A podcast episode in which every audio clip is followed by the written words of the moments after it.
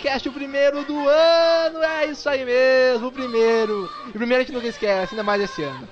E então, aqui quem vos fala é o Hillian. E aí galera, aqui é o Matheus Escola. Aqui é o Daniel HDR. E aqui o professor Nerd. Mas, primeiro de tudo, Leitura de e-mail. E comentários. Welcome. You've got mail.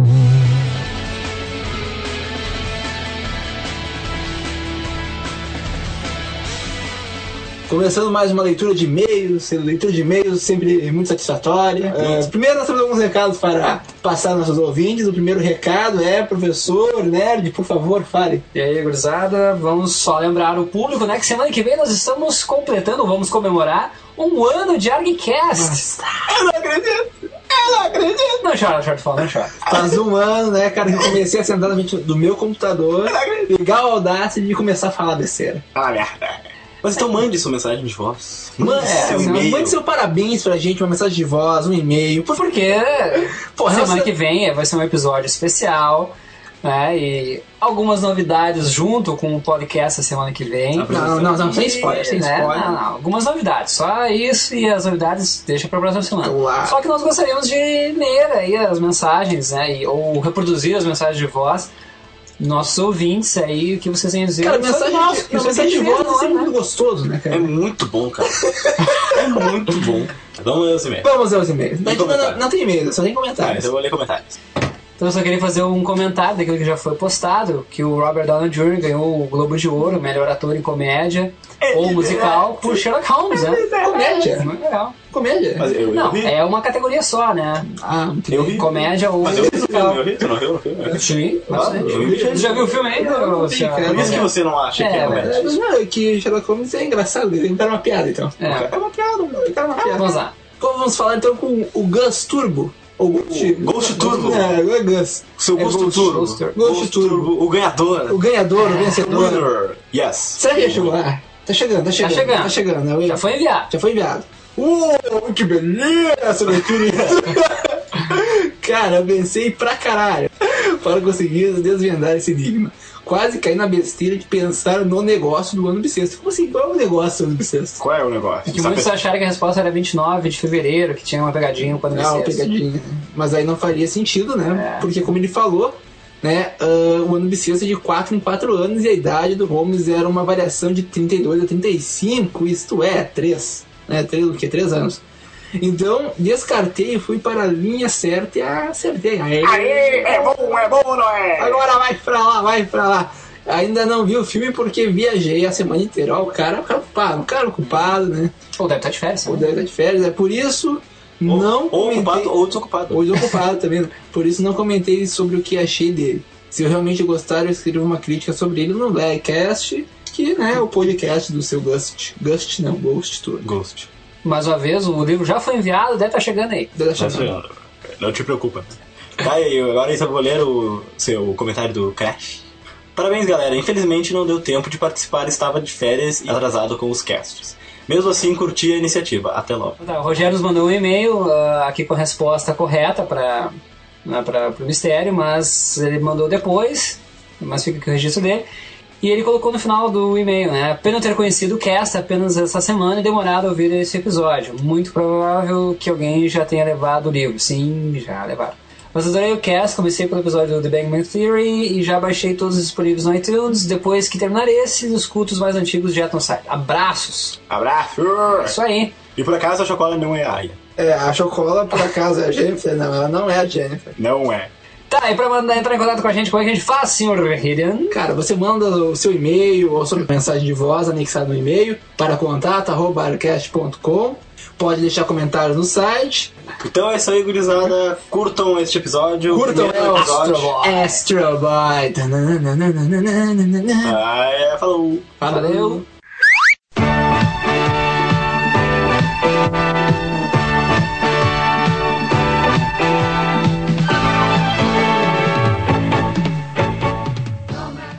Gurizada, tudo beleza? Aqui é o Professor Nerd para mais uma resenha sem spoiler das estreias cinematográficas da semana. Na verdade, entre os filmes que estrearam na semana do dia 22 de janeiro de 2010, eu fui conferir mesmo Astro Boy.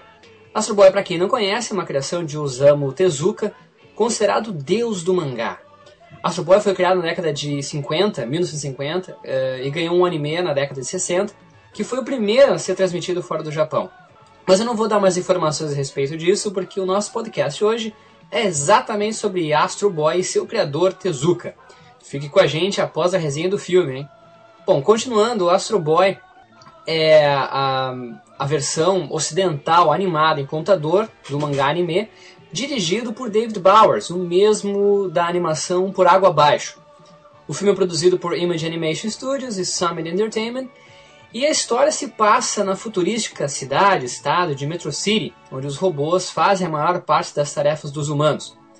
Dr. Tenma, um dos maiores cientistas de Metro City, resolve construir um robô super poderoso à imagem de seu filho Toby, que morreu drasticamente.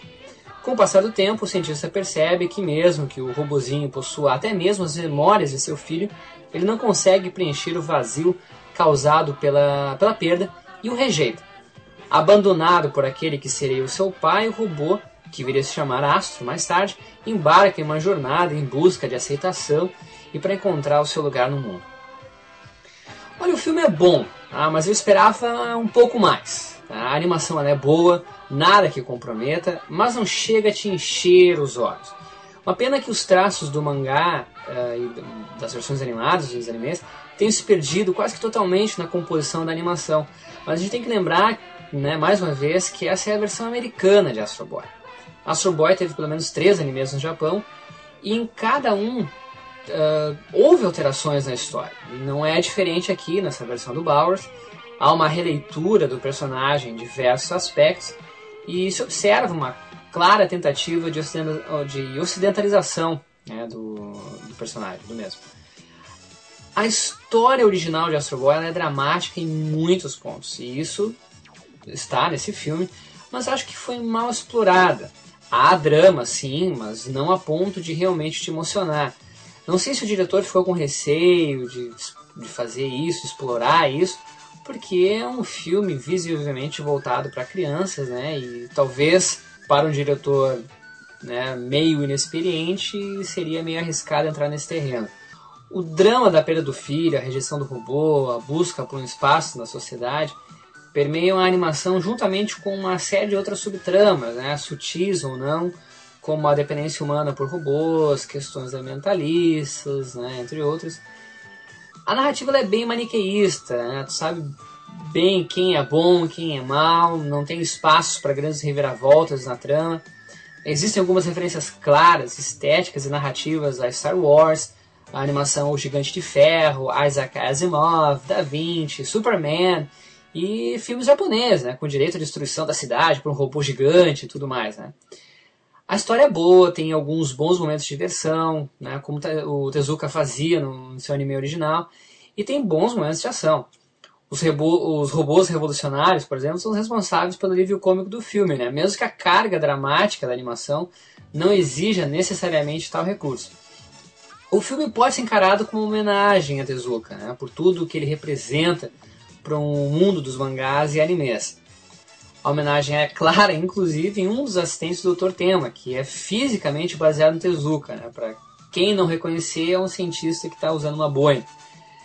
Provavelmente a adaptação na mão, né, nas mãos de outros diretores, teria um peso maior e talvez fosse mais adequada à relevância que o Astro Boy realmente tem. Mas no final das contas, o David Bowers fez um bom trabalho. É um filme para levar a garotada, ou não, como no meu caso, que era o único totalmente sozinho no cinema, e curtir despretensiosamente. Né? Não esperem algo extremamente empolgante, mas sim um filme para gurizada mesmo, para garotada, e um filme que tem como intenção nos trazer um pouquinho do brilho daquele que é considerado o deus do mangá. Bom, é isso aí, pessoal. Então, fiquem agora com o nosso podcast sobre Astro Boy. Eu Tezuka. Até a próxima e valeu!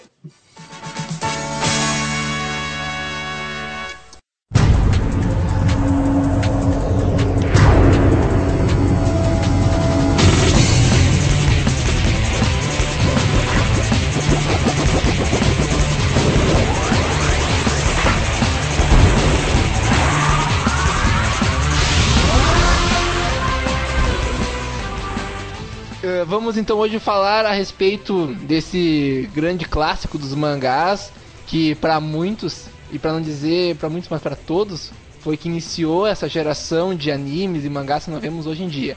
E por isso, né, para falar de desenho, nós chamamos quem? Daniel HDR. Claro, né? Muito obrigado. Nada mais justo. E eu fico honrado, E- fico honrado em, em poder participar do ArgCast, ainda mais falando de Astro Boy, que sem sombra de dúvida é um dos maiores clássicos dos mangás, né? Que gerou toda uma geração de, de artistas, né? E obviamente também foi pioneiro lá no Japão em muitas coisas que a gente vai falar. Bom, Daniel, deixa eu só fazer um adendo aqui, né? É, na verdade, tu não foi chamado aqui só porque tu é especialista, né, em desenho, enfim, mas também porque tu é mais velho do que eu, né, cara? Tu deve saber disso aí. Puta merda, daqui a pouquinho tu vai dizer que eu vi quando foi transmitido pela primeira vez, né, cara? Nossa senhora, tem que ouvir a piadinha É o sujo Bom, falando do mal lavado. Ah, É, né? é um pouco mais velho Exatamente, do que eu. exatamente, né, cara? Ah, Seja bem-vindo à fase dos tios, vamos lá, cara. Os dois tios do podcast somos nós dois, né, cara? Então eles que, que nos ouçam agora. Bom, Astro Boy, Astro Boy.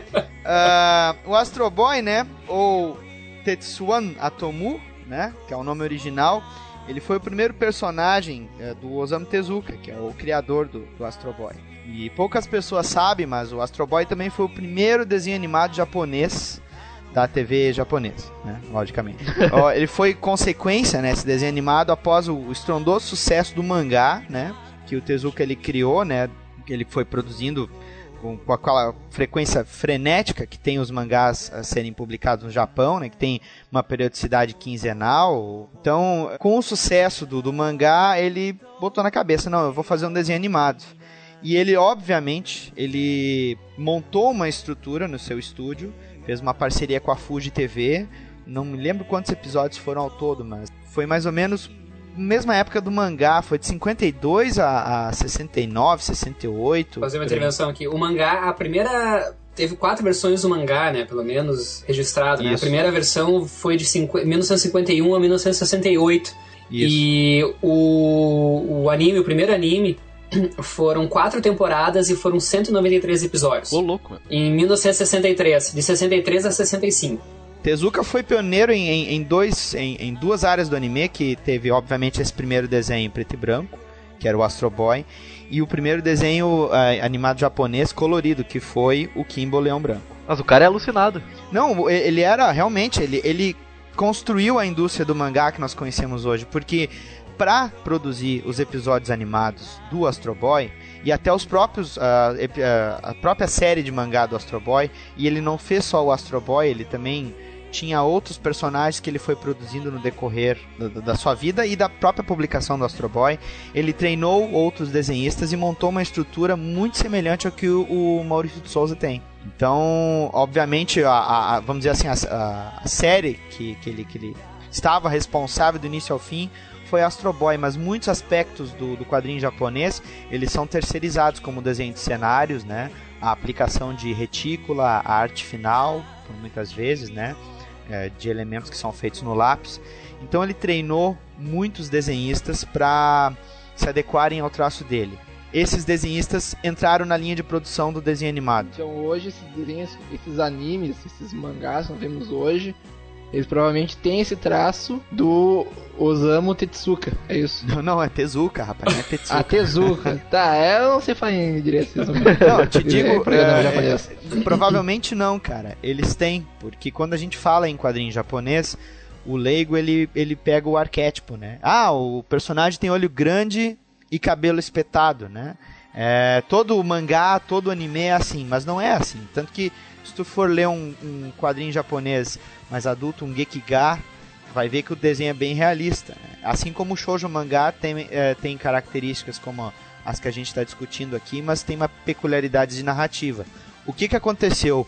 O Tezuka ele criou uma geração de ilustradores, de autores de mangá, que quando saíram do estúdio dele e se tornaram profissionais autônomos, eles carregaram muito dessa bagagem estética do, do traço estilizado, né, dos olhos grandes e do cabelo espetado.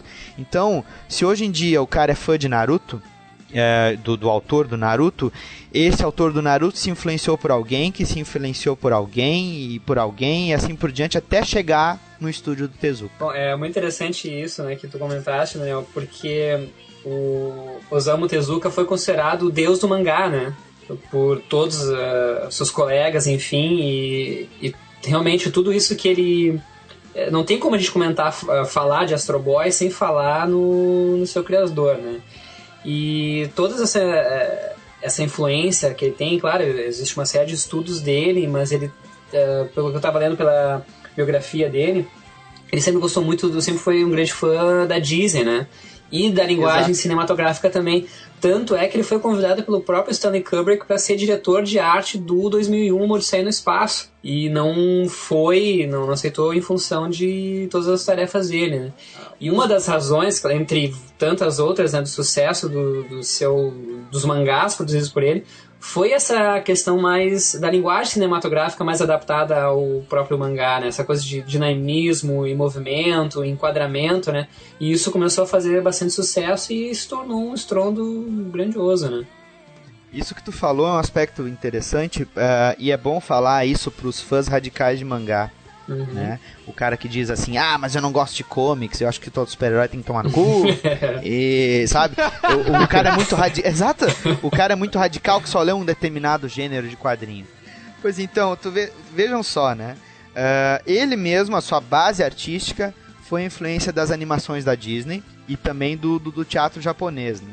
Vejam só, né? Então ele, ele construiu o seu, seu traço com essa estética de estilização bem pesada, né? Os personagens, se tu for ler o mangá do Tezuka, tu vai notar que os personagens são muito estilizados.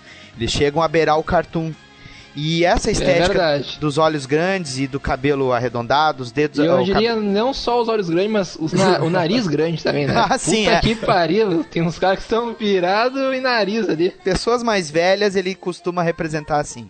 Né? É verdade. E vejam só, né? Então ele pegou essa, essa, essas influências do Ocidente, né? A gente também tem que pensar a época que o Astro Boy foi concebido. Nós tínhamos um, um, uma história em quadrinhos que é um entretenimento barato, né? Ele logicamente percebeu isso, por quê? Porque o Japão estava pós-guerra, afundado em dívidas. É, então ele pegou justamente esse futurismo, né? Essa de certa maneira, essa neurose que havia um pouco da, da, da geração atômica, né? Jogou a história no futuro e, na verdade, fez uma alegoria em cima do Pinóquio. Se tu olhar bem, a história do Astro Boy é a história do Pinóquio. Exatamente. É a história é de, um, de, um, de, um, de um menino que não é real, ele é um, um, boneco, vamos dizer assim, que ele sonha ser um menino de verdade. Tá, e o Astro Boy também é viadinho? Olha, cara, eu não sei se dá pra se, se, se, nivelar desse ponto, assim, mas eu diria que o Astro Boy é uma criança, cara. Então, é, se, é ele, ele, é uma criança. Só que as uma histórias. criança com um raio laser. é, with lasers. Child with lasers, né? O, o fator é que o Tezuka ele tem muito esse aspecto humanista no trabalho dele.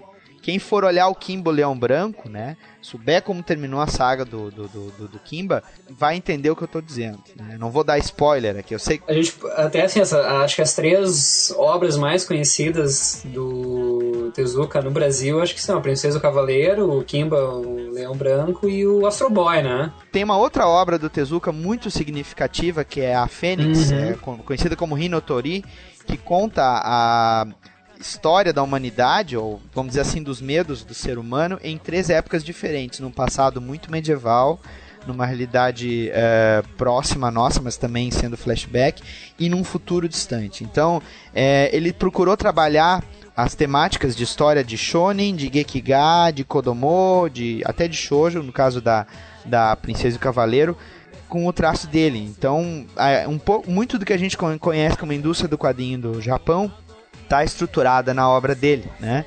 O Tezuka, então, ele tem esse aspecto humanista. Além dele trabalhar com, com temas que trabalham, uh, que são relacionados ao medo do, do, ser humano, a questões ambientais, a filosofia, a espiritualidade em si, né? As relações humanas, né? Ele nunca foi também adepto à violência gratuita. Ele sempre justificou a utilização da violência, né? E um dos seguidores, vamos dizer assim, vivos da, da do conceito de obra dele uh, é o Hayao Miyazaki. Né? Que ele é um cara, por exemplo, que quando tem que ter violência, quando tem que ter ação no desenho dele, é tudo justificável, não é aquela coisa gratuita. Que só com 10% do, seu, do meu poder eu posso matá-lo. de Dragon Ball, assim. Entende? É, é, é tudo muito é, justificado. E no, no, no Astro Boy tu, tu tem muito isso aí. Além do, do, do fato dessa universalidade que eu falei, do dele querer relacionar a obra dele, né? Com temas do mundo todo e também aceitar essa influência estética no mundo todo. O cara cresceu vendo a animação do Marinheiro Popeye lá do, do, dos irmãos Fleischer. É, ele cresceu vendo Mickey Mouse, sabe? É, E eu vi ali que o, o autor ele também fez um mangá sobre a Segunda Guerra Mundial. E bate bem como tu falou, né? Que ele pegava também. é, Ele falava também sobre o que estava acontecendo atualmente no mundo. Né? Exato. E o, o Astro Boy, ele te- trabalha muito isso aí. Porque tu tem uma sociedade que estava a caminho de uma, de uma automatização, né? É, tu pega o Japão se reerguendo do período pós-guerra, tu tem aquela, aquele medo do futuro, quer dizer, a mesma arma que é feita para dar vida, que no caso deu a vida ali ao, ao, ao Astro Boy, também é feita para gerar destruição. Tanto que os, os inimigos do Astro Boy, eles são todos ou robôs é, insanos, que são usados como armas de guerra, e o próprio Astro Boy tenta argumentar ah, que ele não precisa, o, o- o robô adversário, né, a máquina adversária, não precisa ser escravo dessa função, que tem que procurar o- a parcela humana que tem em si, né? E, e é, é interessante que no fim o, o, o personagem ele acaba sendo mais humano do que os humanos a quem ele serve. Eu revi ali os, os, os primeiros episódios das três temporadas que, que existiram do anime, né? De 63, de 80, de 2003. E ali a primeira, ali 63, ficou bem clara essa referência com relação ao, ao Pinóquio, né? Quando ele, o Astro Boy é rejeitado ah, pelo seu criador e vai para um circo, enfim. Mas vamos deixar essa parte pra gente comentar um pouco mais do enredo mais adiante, só pra fazer um comentário com relação a isso que o Daniel estava dizendo, fazendo um gancho, que tem uma parte mais pro fim desse episódio que os robôs conseguem, eh, se tornam eh, como praticamente humanos, assim, existem os, os direitos civis dos robôs, e isso me lembrou muito ali, como o anime é 63, me lembra muito ali da guerra do, da, da guerra não, das da, da revolta nos Estados Unidos com relação aos direitos civis, dos negros e das mulheres. Então isso demonstra, de certa forma, um deslocamento, né, ou, ou uma, uma apresentação de uma nova perspectiva de um problema que estava acontecendo no mundo, mas agora sobre a pers perspectiva dos robôs. Né? O mais louco é isso aí. É um mangá e, consequentemente, um anime feito pra crianças, cara. Então, tu não tava isolando a criança num gueto de fantasia, de.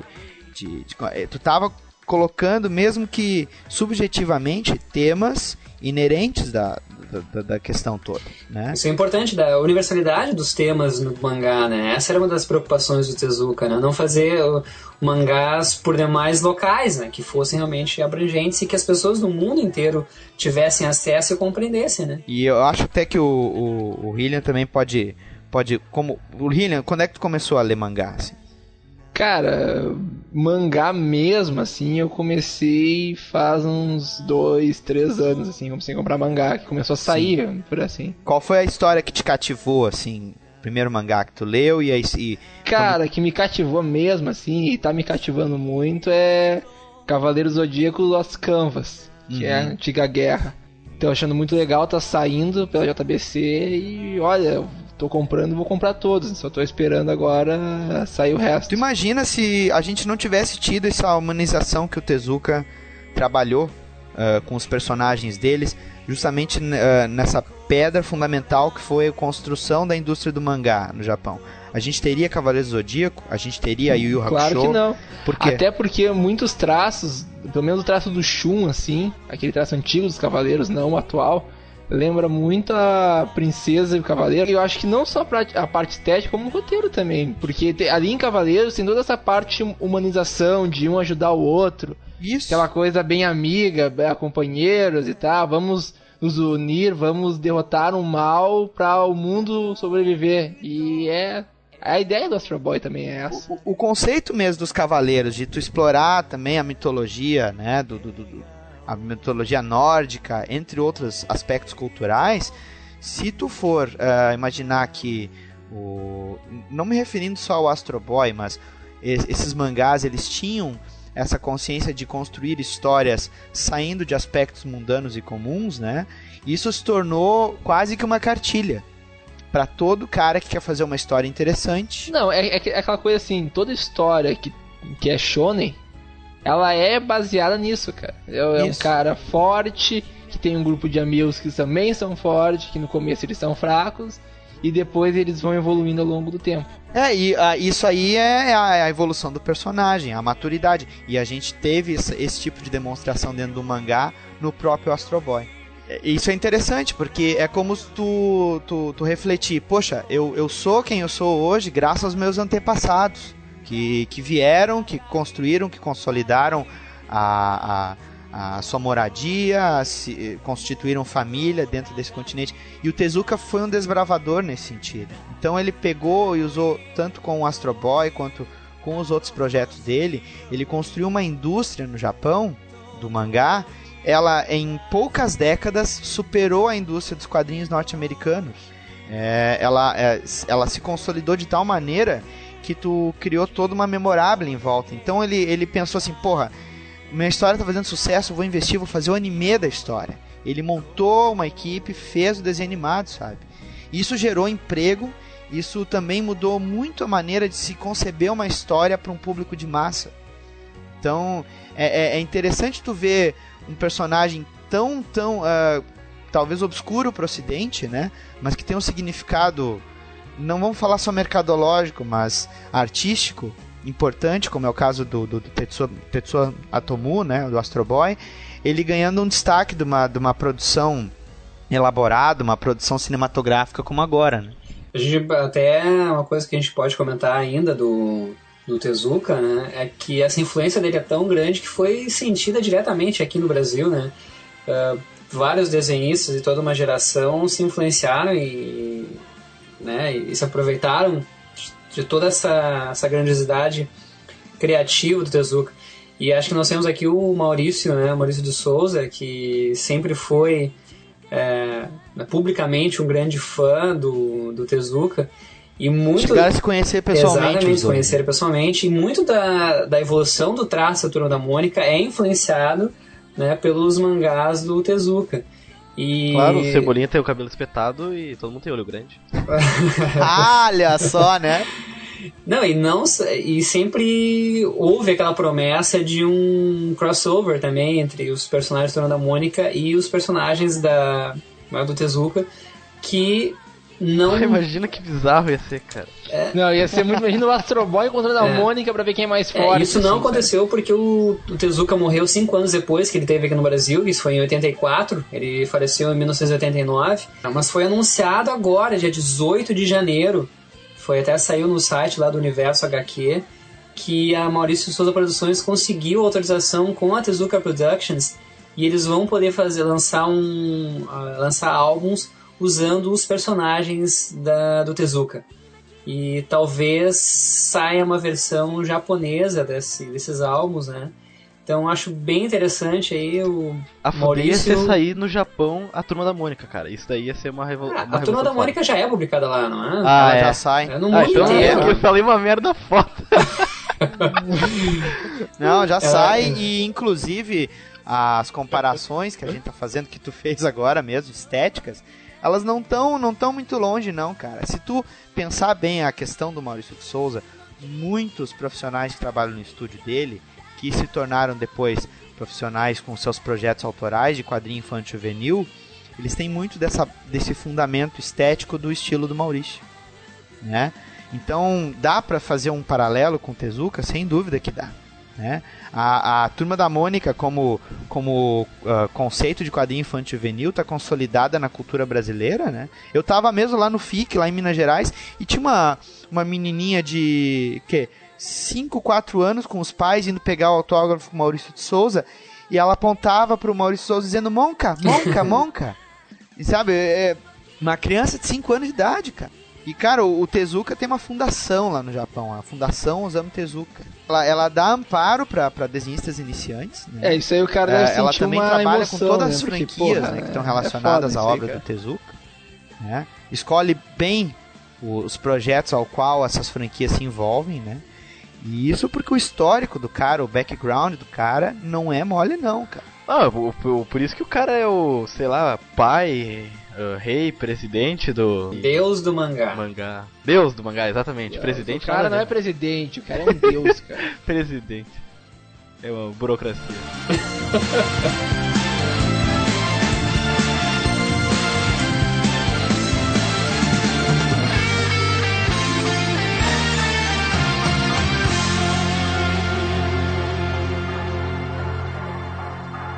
Agora vamos falar um pouco do enredo do Astro Boy que a gente tá comentando, comentando, mas não disse, né? O que que se passa nesse universo. Então, primeiramente, vamos falar dos dados técnicos e pra coisas assim eu chamo o professor Nerd, que ele é professor. Ah, Valeu, muito obrigado. Bom, então, é que assim, vamos, a gente não pode realmente né, negligenciar o Osamu Tezuka. Então tá, o Astro Boy, como a gente já comentou aqui, teve, começou no mangá em 1951 e foi até 1968, essa primeira parte do mangá. E nesse período, ali né, em 65, 66, ele foi publicado nos Estados Unidos. Teve a versão comics, né? Foi publicado pela Gold Key Comics, mas só foram duas edições, né? Não foi a série inteira publicada. Essa série foi, essa série de 51 a 68 foi publicada em 2000 pela Dark Horse, lá nos Estados Unidos.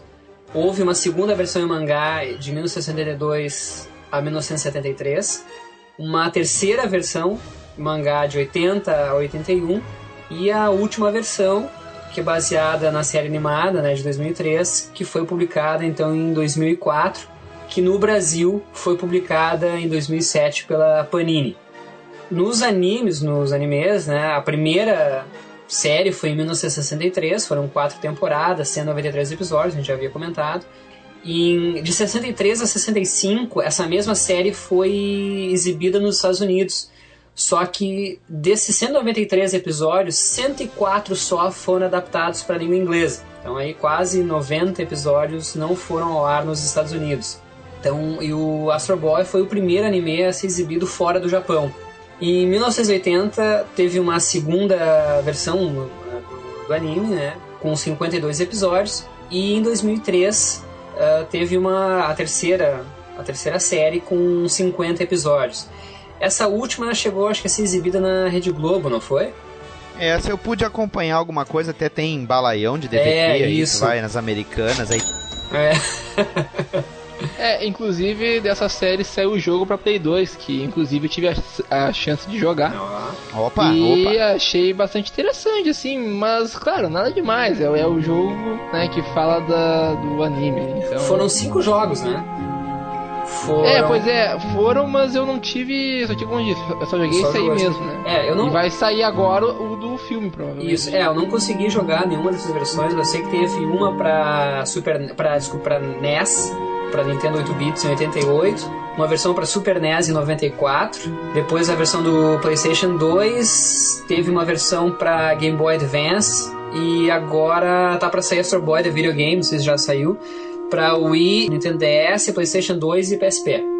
Ah, bom, acho que a gente pode falar geral sobre Sobre a história do Astro Boy. isso. Vai lá. A- Apesar assim da história, né? As pessoas vão pensar assim, bah, a história é aquela mesma ladainha de sempre. Mas, se vocês pararam pra pensar, naquela época isso não era ladainha. Isso era uma história até bem original. Por mais que tenha pegado, sim, alguns fatores do Pinóquio, tem coisas ali que não, ele só pegou a ideia principal, que é um menino, que no caso não é de carne e osso, que tá pra representando ali uma entidade de afeto daquela pessoa que o criou. Que no caso é o pai que perdeu o filho. Então isso é o Astro Boy. Assim A gente acaba vendo o Frankenstein aí também, né, cara? É. É, o criador dele, o criador dele rejeita ele. E ele vai parar num circo, né? Claro, o Frankenstein não parou num circo, mas ele também foi rejeitado, né? E ele também teve que trabalhar essa rejeição. Temos inteligência artificial aí também na parada. né? A gente pode fazer um, realmente um paralelo com muita coisa que saiu depois. É né? a cultura do- da, da- que o Isaac Asimov criou em Isso, cima das é. leis da robótica. Velho, lembrei um negócio agora. É, saiu pelo Brasil aqui uma, um longa-metragem animado baseado num mangá do Osamu Tezuka que meio que foi um exercício de criação que ele fez antes do Astro Boy, que é o Metrópolis. Tô ligado, até eu pensei que fosse Astro Boy aquilo. Pois cara. então, é, é- Cara, quem não conhece o trabalho do Tezuka, uh, falando esteticamente, não viu o anime uh, do Astro Boy recente agora, pode tentar conseguir esse, esse longa, que ele é, ele é bem legal, ele trabalha uma história que muito remete à história e o futuro que o, que o Tezuka mostra no Astro Boy. Ah, esquecemos do Mega Man, né, cara? Mega Man, né? Exatamente. Mega Man, né, ele tem aquela coisa.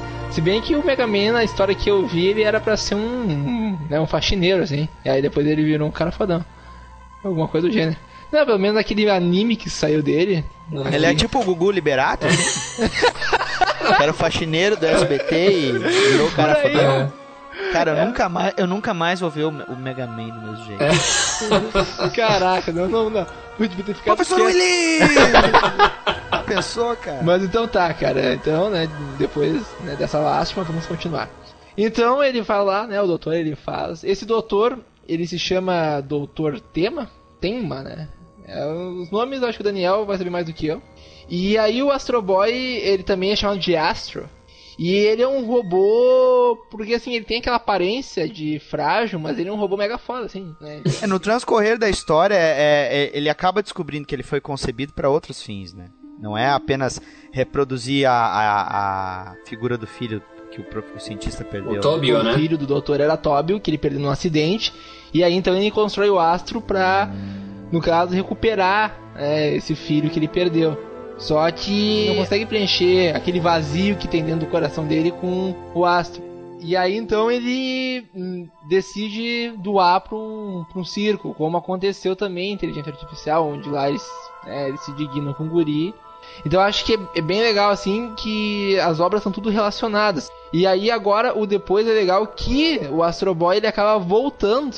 Quem compra ele é um outro cientista que na verdade é o novo chefe da, do Ministério da Ciência. E aí ele começa a ver que ah, o Astro tem uma certa expressão ah, humana, assim, ele tem uma expressão humana não no sentido a expressão física, que ele tem assim sentimentos humanos, emoções humanas. Ele começa a expressar isso aí. E aí ele começa a se diferenciar dos outros robôs. E isso que é o bacana do Astro Boy. Porque o bacana não é que ele seja um robô mega foda, o bacana é que ele tem expressão, ele tem emoção. E aí ele começa a combater o crime, né? E fazer o mal. É, tu tem, tu tem que ter o plot da ação, né, pra história vender, né? Deixa eu só fazer uma correção aqui, Oi. que ali no, no caso do, do anime original, o Dr. Oshanamizu, ou Kanamizu, não sei como é que se pronuncia isso, eh, ele não compra o... Ah, eu falei essa- compra? Aham, eles, eles são... Tem aquela lei dos direitos dos robôs, direitos civis dos robôs, e aí eles são liberados, eles não podem mais ser donos dos robôs, porque senão significa- significaria a mesma coisa que escravidão. Então ele ele se torna tutor, né, o, do, do Astro Boy. E é, e é bem interessante, que aí então ele começa a combater o crime, o mal, a injustiça e tudo que for ruim no mundo.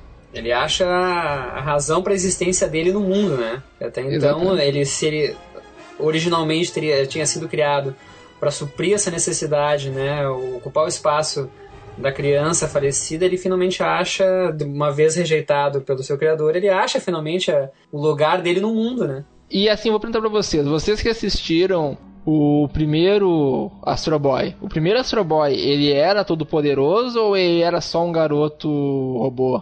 Um pequeno à parte na sua pergunta, vocês que assistiram o- Vírgula. o primeiro Astro Boy, vírgula, nós vimos após ser exibido, certo? Cara, não, não tô dizendo, não tô dizendo que vocês viram no sentido daquele tempo. Porque no meu tempo, quando eu vi, não tinha TV, tá ligado? Não, por favor, né, cara? Ele até na abertura e- do programa dizia, né? 100 mil cavalos de poder e sete poderes inimagináveis, né? Sete poderes incríveis. Então ele ia descobrindo os poderes aos pouquinhos. Ele realmente sempre demonstrou ser um, um baita de um robô, né? Super forte, né? Mega poderoso, enfim. Ah, não sei se o Daniel me corrija, mas ah, o Astro Boy ele só foi exibido essa última versão, né? Tu tá te referindo na TV brasileira? É. Porque Eu a- acho, cara, que nos anos 80 teve. Teve, o- mas aí é que tá, cara. Não era Astro Boy, era o Marte, o menino biônico. Nossa! Que é do. Senhora! Que é originalmente chamado de Jeter Mars, que é a produção do Tezuka. E é igual ao Astro Boy. Eu acho que essa é a versão que dava na manchete na década de, na década de Tá, 80. é, tem razão, tem razão. Eu, eu acho que pegava isso aí, né? Cara, pô, meu, agora que tu falou, velho, ah, tem um outro desenho, cara, do Tezuka Cara, que era o da... Dom Drácula. Exatamente. Exato, claro. Foda!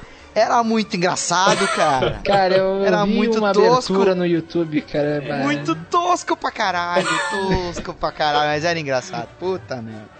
É aquela coisa que o cara. É, isso aí é aquela regra dos 15 anos, né, cara?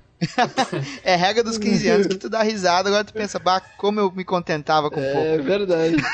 Mas olha, cara, é, eu- isso aí que a tua pergunta respondendo também, é, essas características, eu diria que a animação que teve nos anos 80 não foi tão fiel quanto essa que teve agora. Uhum. Até porque essa questão do, do Marte, o menino biônico, foi quando a primeira empresa do Tezuka, lá, Multi Productions, eh, faliu, e aí ele teve que ir para um outro estúdio, e ele ainda estava renegociando os direitos autorais dele de exibição na TV, então ele não teve Isso. tempo de, de pegar esses direitos, então ele fez, criou esse Jeter Mars, né, muito parecido com com Astro Boy. Continuar os plots, continuar os plots Ex- que ele tinha bolado. Exatamente, isso aí. E aí só depois de alguns anos que ele conseguiu montar a Tezuka Productions, aí voltou o Astro Boy. Mas essa é, acredito que seja essa a versão que dava na manchete, o Jeter Mars. E só essa nova agora, do essa versão de 2013 é que passou na, na TV, né? Na Globo e Cartoon Network. Bem, mas então, Sim. o que eu tava fa- falando era o seguinte: nessa primeira versão, ele chega a ser vendido pro dono do circo. Sim, é, é vendido. Na nova versão agora, pelo que eu pude ver, isso não acontece. Uhum. Até porque o criador dele é aquele senhor narigudo.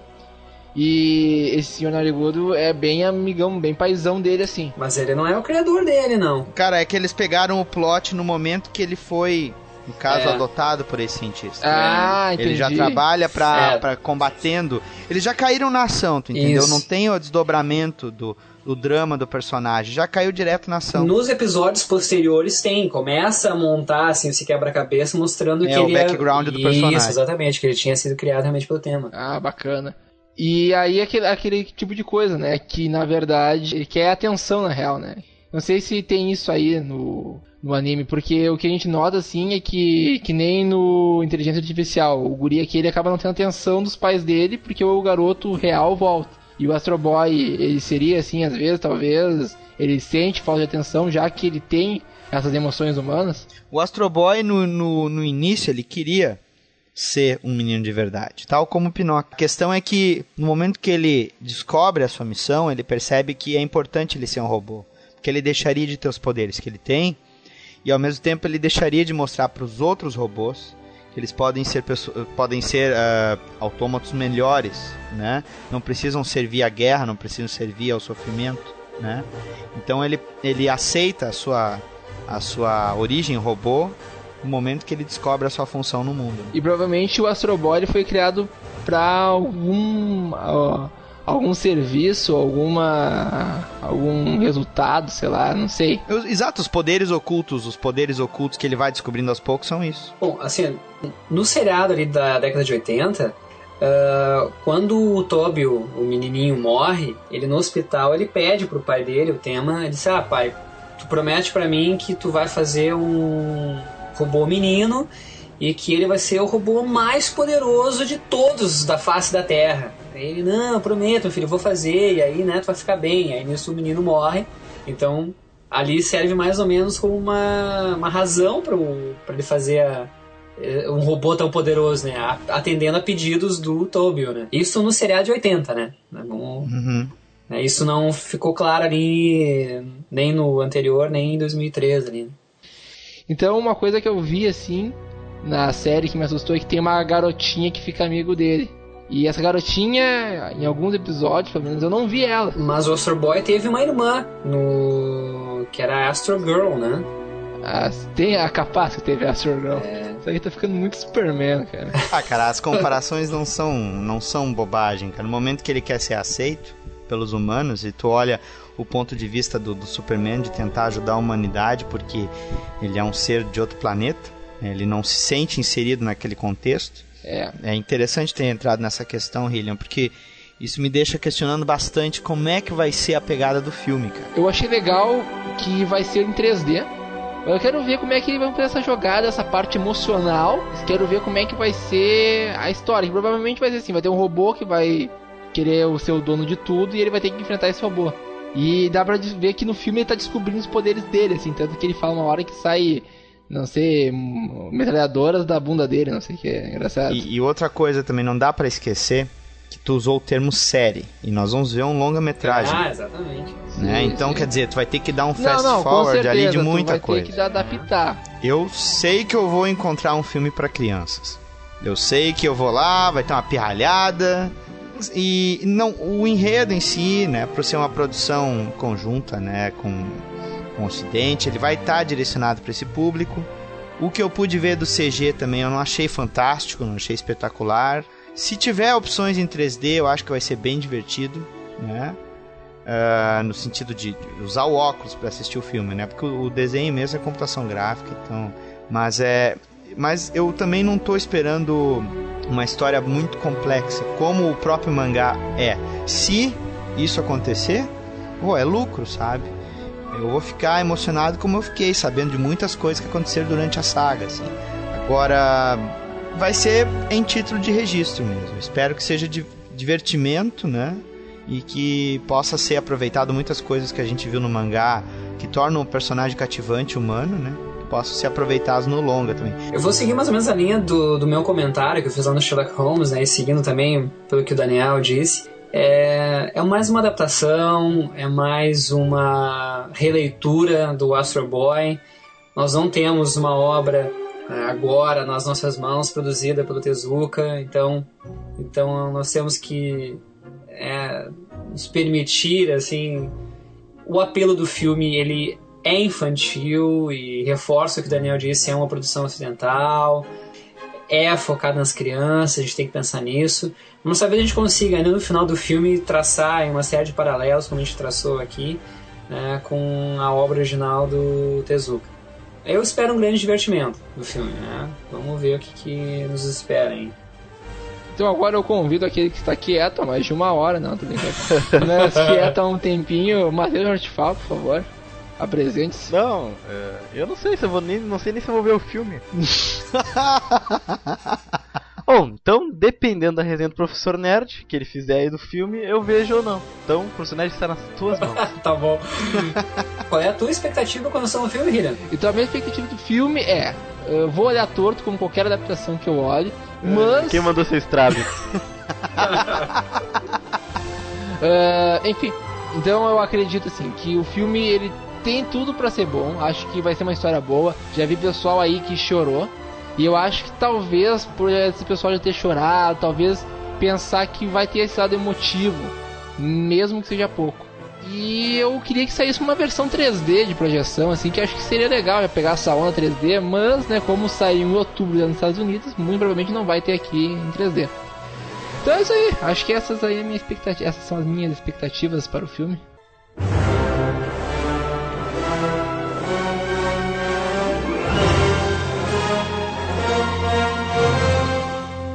Então, vamos lá, considerações finais, muito rápido.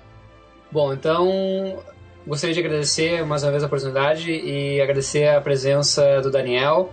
Foi muito legal ter feito esse podcast sobre Astro Boy. E é isso aí, pessoal. Vamos lá, né? Tem o material, por mais antigo que seja, né? Existem diversas versões aí, dá para correr atrás, sebos, internet, YouTube, enfim. Então, vale a pena conferir não só essa, como outras obras do Tezuka. Valeu! Olha, pessoal, é, agradeço a oportunidade de terem me convidado. Foi muito legal falar do Tezuka. Eu acho que o Tezuka, acima de tudo, tem que ser falado so- sobre a obra dele. E sobre o filme, gente, vão ver o filme, mas coloquem na cabeça. O personagem ele tem um conceito que foi desenvolvido na década de 50, certo? As modernidades que nós vamos ver, além da própria história ser num futuro distante, vão também ser liberdades artísticas que, o, que, a, que a produção atual está tendo, né?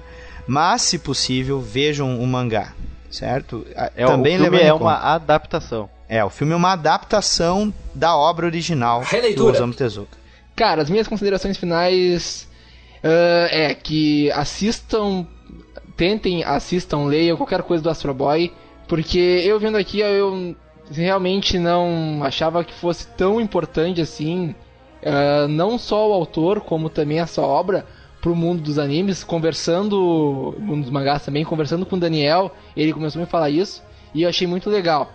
E realmente, né, tu vê, isso aí baseou tudo que tu hoje gosta, tudo que tu vê hoje japonês, foi baseado, não vamos dizer que é Astro Boy, mas no autor.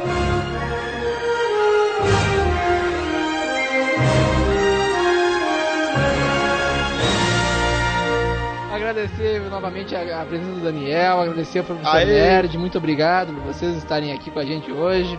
Espero que vocês tenham gostado.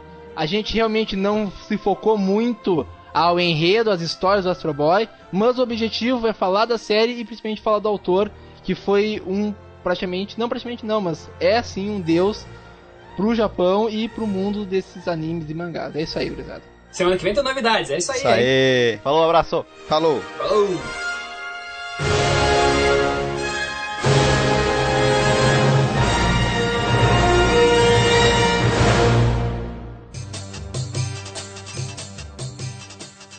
Isso é uma coisa muito interessante, né? Porque o Osama Oh, desculpa, o Osamu Tezuka. A, o Osama. o Osama. é, quer dizer que o cara é terrorista, cara. o Chita, né? O, o, o Chita. Foi Chita, né? É, tu, há pouco chamou o Osamu Tezuka de Osama, ah, é. agora tu já disse que, que o fã é Chita. É, o senhor está, Pô, o senhor, tá o senhor está terrorista cara. hoje. O senhor está é, terrorista. Sim, hoje é.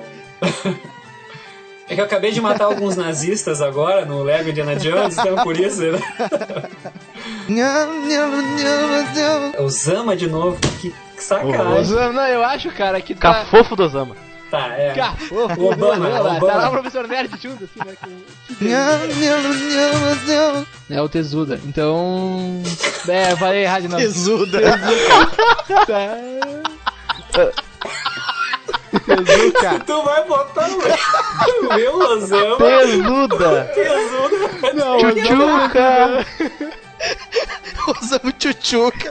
Osama Tesuda. Pronto, criou. Cara, meu, o cara deve estar tá se mexendo no túmulo, né, cara? Osama Chuchuca. Ao tio Tezuka. Meu Deus do céu. É bomba.